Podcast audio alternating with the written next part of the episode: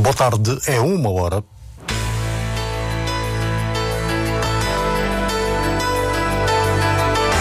Antena 1 Madeira. Informação.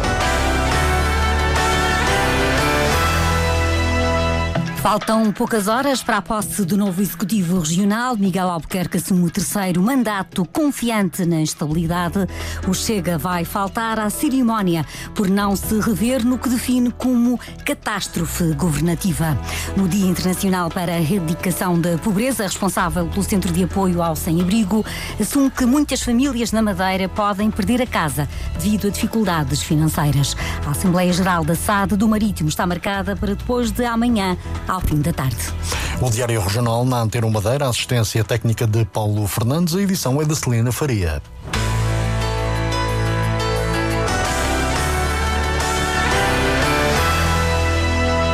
Na Calheta continua a ser reposto o abastecimento de água em vários locais depois da destruição causada pelos incêndios que duraram vários dias. Carlos Teles, o presidente da Câmara Municipal, refere onde ainda decorrem trabalhos. Nós estamos aqui ainda com dois uh, problemas. Um na freguesia dos prazeres, que é no sítio do Jardim Pelado. Nós temos lá uma equipa a trabalhar para solucionar o problema. E outro é no sítio do Cerrado, na Ponta do Pargo, que também está em fase final Carlos Teles apela à população que modere o consumo de água, acrescenta que a prioridade nesta altura não deve ser a limpeza. A rede elétrica está totalmente reposta no Conselho da Calheta. A empresa Águas e Resíduos da Madeira continua as limpezas das derrocadas provocadas pelas chamas que estão a causar constrangimentos no canal de distribuição entre a Calheta e a Ponta do Parco. Milcar Gonçalves assume que aos poucos está a ser reposta a normalidade. Felizmente nós não, não tivemos danos permanentes, digamos assim. Tivemos foi de facto uns constrangimentos significativos na operação, porque os incêndios no fundo acabam por fazer com que as cinzas vão parar ao canal, a água fica sempre com esta contaminação e também queda de, de árvores e, e, queda de material de pedras e terras para o canal que obrigou facto as nossas equipas estarem eh, a fazer as limpezas que, que ainda decorrem. Um trabalho que ainda vai continuar depois da destruição da queda de pedras e de terras que se acumularam junto aos canais de distribuição de água. Mais 20 famílias pediram ajuda ao Centro de Apoio ao Sem-Abrigo na semana passada. A responsável pela instituição afirma que os pedidos não param de aumentar. Silvia Ferreira assume a Antena 1 que há muitos madeireiros madeirenses em risco de perder, em risco de perderem a casa. São pessoas que têm uma vida perfeitamente normal, que têm trabalho, que têm a sua casa, mas que por isso simplesmente chegam a meio do mês e têm dificuldade em pagar eh, os seus encargos. E isto, eh, o que se sente é que para o próximo ano isto irá continuar para nós, eh, nós sentimos uma certa impotência porque, efetivamente, o nosso objetivo é termos mais parceiros e mais bens alimentares em que possamos, de certa forma, ajudar estas pessoas, pelo menos a terem a alimentação, para que esta situação não se deteriore e que elas percam a casa. Porque muitas destas pessoas estão em risco eh, efetivo de perder a casa. No Dia Internacional para a Erradicação da Pobreza, Silvia Ferreira revela que o Centro de Apoio ao Sem-Abrigo já presta ajuda a três centenas e meia de famílias por toda a ilha e não tem capacidade para auxiliar mais pessoas. Neste momento, o CASA ajuda também uma centena de pessoas que vivem nas ruas do Funchal. Já a Caritas, a instituição ligada à Diocese do Funchal, tem registado menos pedidos de ajuda. Duarte Pacheco revela que recorda a ajuda que é prestada a vários níveis. No ano 2021, no, no total, a Cartas apoiou 729 famílias. Em 22, 648. E até junho deste ano, 413. Até ao final do ano, possivelmente, temos chegar aqui à volta dos 500 e pouco. Não sei, ao menos que a coisa mude muito radicalmente. Não, não notamos, neste momento, alguma procura fora do normal. E também o que acontece às vezes são pedidos pontuais para determinadas situações isoladas. E aqui quando falo do apoio, não falo só do apoio alimentar, falo de várias áreas de apoio. Falo apoio em roupas, apoio em equipamentos domésticos, medicamentos, eh, e uma coisa que não se fala muito é o apoio psicoemocional que estas famílias se encontram. No caso dos pedidos de apoio psicológico, o responsável pela Caritas afirma que houve um aumento. Foram testemunhos ouvidos pela jornalista Lília Mata. Miguel Albuquerque toma posse daqui a menos de três horas pela terceira vez como presidente do governo regional. No novo mandato, sem maioria absoluta, vai assumir também os assuntos parlamentares. O líder do executivo está confiante na continuidade da estabilidade governativa. O sentimento é manter um governo de estabilidade, com previsibilidade, com políticas efetivas de desenvolvimento, mantendo o crescimento económico, acautelando o nosso património natural, garantindo um reforço nos apoios sociais, saúde, educação e garantir, no fundo, que este novo governo está apto a enfrentar os novos desafios. Sendo um governo com maior incidência de negociação parlamentar, é óbvio que eu vou assumir a pasta dos assuntos parlamentares. E qual é a importância de ocupar essa pasta do parlamentar, dos assuntos parlamentares? Sobretudo a nível da agenda política e previamente os assuntos serem escrutinados e abordados com os nossos parceiros de coligação. Sendo também que este governo é de algum modo mais limitado na sua ação? Acho que não, acho que é um governo que tem uma maior exigência de, de, de diálogo e disponibilidade para o diálogo. Miguel Albuquerque, ouvido pelo jornalista Pedro Felipe Costa, definiu várias prioridades para os próximos quatro anos.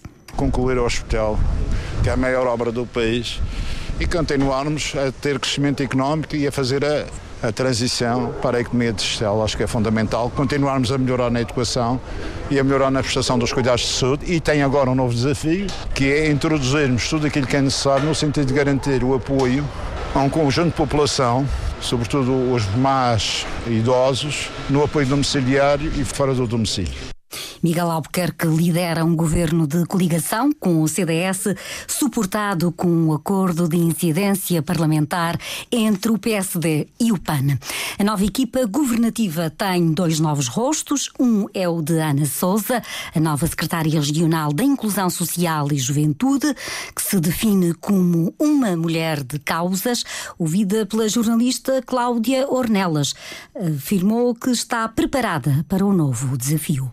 Contando com, com a capacidade e com a competência das pessoas, eu penso que vou conseguir levar a bom porto tudo aquilo que me for confiado. É desta forma que a nova Secretária Regional da Inclusão e Juventude encara o desafio. Para trás fica o cargo de diretora do Departamento de Inclusão de Pessoa com Deficiência. Eu arrumei a casa, mas não me despedi da casa, porque isto é uma área que está dentro das pastas que eu vou tutelar. Mas afinal, quem é Ana Souza? Sou uma defensora de causas, também uh, penso que a maioria das pessoas conhece, além da causa uh, da inclusão da pessoa com deficiência, também sou uma defensora da causa animal, como também do, dos idosos. Portanto, sou uma defensora da vida, seja ela qual for. Durante muitos anos, ocupou grande parte do seu tempo livre com o fitness. Fui das primeiras instrutoras da aeróbica aqui da região, da aeróbica, de step, fui também instrutora de, de, de, dança e também na área da reabilitação, porque sou uma técnica de reabilitação, sou técnica superior de diagnóstica e terapêutica, sou mãe, tenho uma filha com 26 anos, que defende uma área diferente da minha, também além de além também de, de gostar de, das coisas que a mãe gosta e de apoiar incondicionalmente tudo aquilo que a mãe, que a mãe faz eh, está mais virada para as artes. A vida de Ana Souza, que a 31 de outubro completa 60 anos. A outra mulher que faz parte do elenco governativo é Rafaela Fernandes, que vai liderar a Secretaria Regional do Ambiente e da Agricultura. O novo governo regional que hoje toma posse tem menos duas secretarias regionais do que o anterior, mantém duas mulheres nas funções de secretárias regionais. O jornalista Paulo Santos descreve a composição do 14º Governo Regional. Da equipa de secretários regionais que começou a governar com Miguel Albuquerque em 2015, só resta Jorge Carvalho, que mantém a tutela da educação, tecnologia e ciência e a coordenação política do governo, mas perde a juventude e os assuntos parlamentares, que neste último caso passam para a tutela direta do presidente do governo.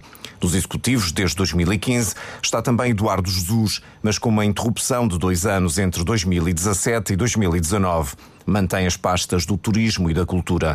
O 14º Governo Regional, que esta terça-feira toma posse, é o terceiro liderado por Miguel Albuquerque e tem menos duas secretarias regionais do que o anterior. Foram unidas as pastas do ambiente e alterações climáticas com a agricultura e desenvolvimento rural. Para o desafio de liderar a secretaria, foi chamada Rafaela Fernandes, até agora presidente do Cesaram. A outra fusão de pastas aconteceu na economia. Rui Barreto mantém-se na função, mas recebe as áreas do mar e das pescas. Ana Souza é a outra mulher no governo. Será secretária regional da Inclusão, que passa a ter também a juventude. Os restantes elementos do executivo não são estreantes. Pedro Fino mantém os equipamentos e infraestruturas, agora com a tutela também sobre os transportes terrestres e energia, além da empresa Horários do Funchal. Pedro Ramos continua a ser secretário regional da Saúde e Proteção Civil e Rogério Gouveia mantém-se a gerir as finanças da região. Os rostos que compõem o novo, o novo governo regional, a posse é dada pelo principal órgão de governo próprio, a Assembleia Legislativa da Madeira. A sessão está marcada para as quatro da tarde no Salão Nobre do Parlamento e vai ser acompanhada em direto pela Antena 1 Madeira. De manhã foram publicados no Diário da República os decretos do representante da República para a Madeira referentes à exoneração do presidente do governo regional e aos membros do Executivo que agora cessam funções, bem como os que se referem à nova equipa que hoje inicia outro mandato. O grupo parlamentar do Chega não vai estar presente na posse do novo Executivo Regional. Miguel Castro afirma que o partido não reconhece Miguel Albuquerque como líder do governo. É esta gente que o futuro da nossa terra está entregue. E é, e é, triste o retrato de pessoas que não reúnem nem as condições políticas, nem os perfis, nem os perfis pessoais para liderar o governo da região autónoma da Madeira. O Chega Madeira não se revê na catástrofe governativa total que Miguel Albuquerque criou e para onde quer arrastar toda a região. Por isso, não o reconhecemos como presidente do governo regional e não estaremos presentes na tomada de posse do seu governo. Uma informação revelada numa conferência de imprensa poucas horas antes da posse do novo executivo, Chega, com quatro deputados, é a quarta força política no Parlamento Regional. A Assembleia Geral da SAD do Marítimo está marcada para depois de amanhã, reunião a para a aprovação das contas relativas à época passada, tem início agendado para as seis e meia da tarde na sala de conferências do Complexo Desportivo em Santo António. Continua o tempo quente, mas agora com menos intensidade. Até às seis da tarde de hoje está em vigor um aviso amarelo do Instituto Português do Mar e da Atmosfera.